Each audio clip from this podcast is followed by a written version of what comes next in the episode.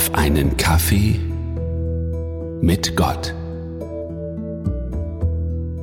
Wir Menschen haben scheinbar die Eigenschaft, dass wir selbst die wunderschönsten Sachen auf dieser Erde in ganz nüchterne Worte kleiden können.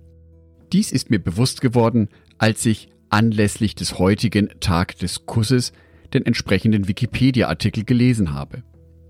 Dort steht, ein Kuss ist ein oraler Körperkontakt mit einem Lebewesen oder einem Objekt. Der Kuss gilt in vielen Kulturen als Ausdruck von Liebe, Freundschaft und Ehrerbietung. Wäre für uns Menschen die erste Begegnung mit dem Thema Küssen so sachlich und neutral, dann würde sich der Kuss vermutlich nicht in der Gesellschaft durchsetzen. Niemand hätte Lust aufs Küssen. Und das wäre doch echt schade. Es gibt kaum etwas Schöneres, als einen guten und vertrauten Menschen küssen zu können. Nämlich genau diese Liebe und Freundschaft in einer Geste auszudrücken, anstatt in Worten. Auch in der Bibel kommt das Thema Küssen vor. Um genau zu sein, 32 Mal als Verb, zweimal als Nomen bzw. Hauptwort. Mit die bekanntesten Stellen zum Thema Küssen in der Bibel finden sich im Hohen Lied der Liebe. Hohes Lied Kapitel 1, die Verse 1 bis 2. Dies ist das Lied der Lieder von Salomo. Junge Frau. Ach, dass er mich küsse mit den Küssen seines Mundes, denn deine Liebe ist köstlicher als Wein. Dankeschön, Liebling. Dieser beschriebene Kuss ist sicherlich ein erotischer Kuss. Ja, ihr habt richtig gehört.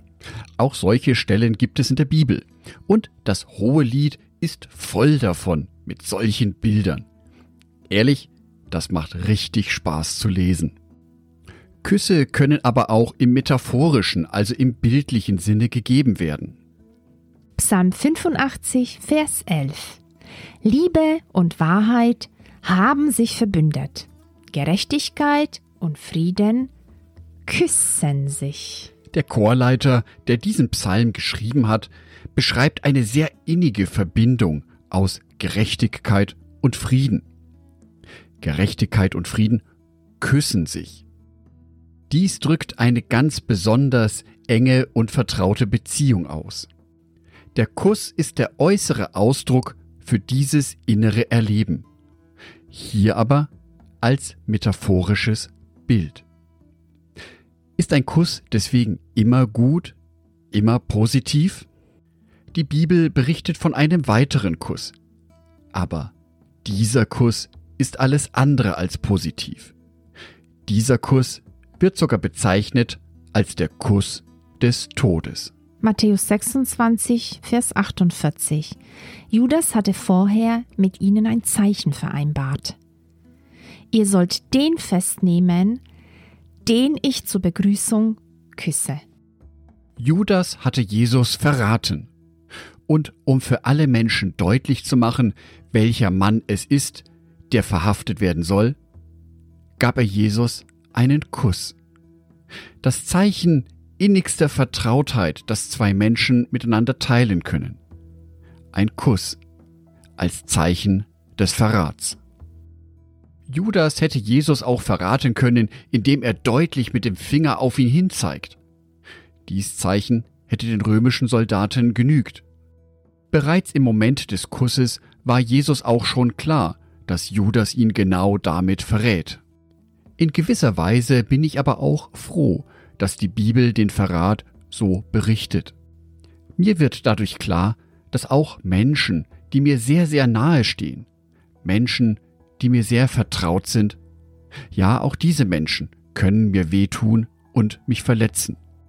Ich bin froh und dankbar darüber, dass mir Jesus durch sein eigenes Leben genau so eine Situation zeigt.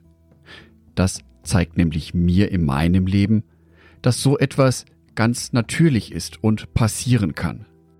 Gott sei Dank sind solche drastischen Schilderungen in der Bibel jedoch die Ausnahme. Der Kuss gilt immer noch als großes Zeichen des Vertrauens. Das heißt auch für mich, wenn ich jemanden küsse, dass damit eine besondere Verantwortung für mich verbunden ist, dieses Vertrauen des anderen Menschen in mich nicht zu enttäuschen. Ich wünsche dir, dass du Menschen um dich herum hast, denen du aus ganzem Herzen vertrauen kannst. Menschen, denen du dich von deiner verletzlichen und schwachen Seite zeigen kannst. Menschen, die genau dann Verständnis für dich haben. Eben die Menschen, die dir so wichtig und wertvoll sind, dass du sie küssen möchtest. Angedacht von Jörg Martin Donath. Bibeltexte eingelesen von meiner lieben Frau Sonitschka.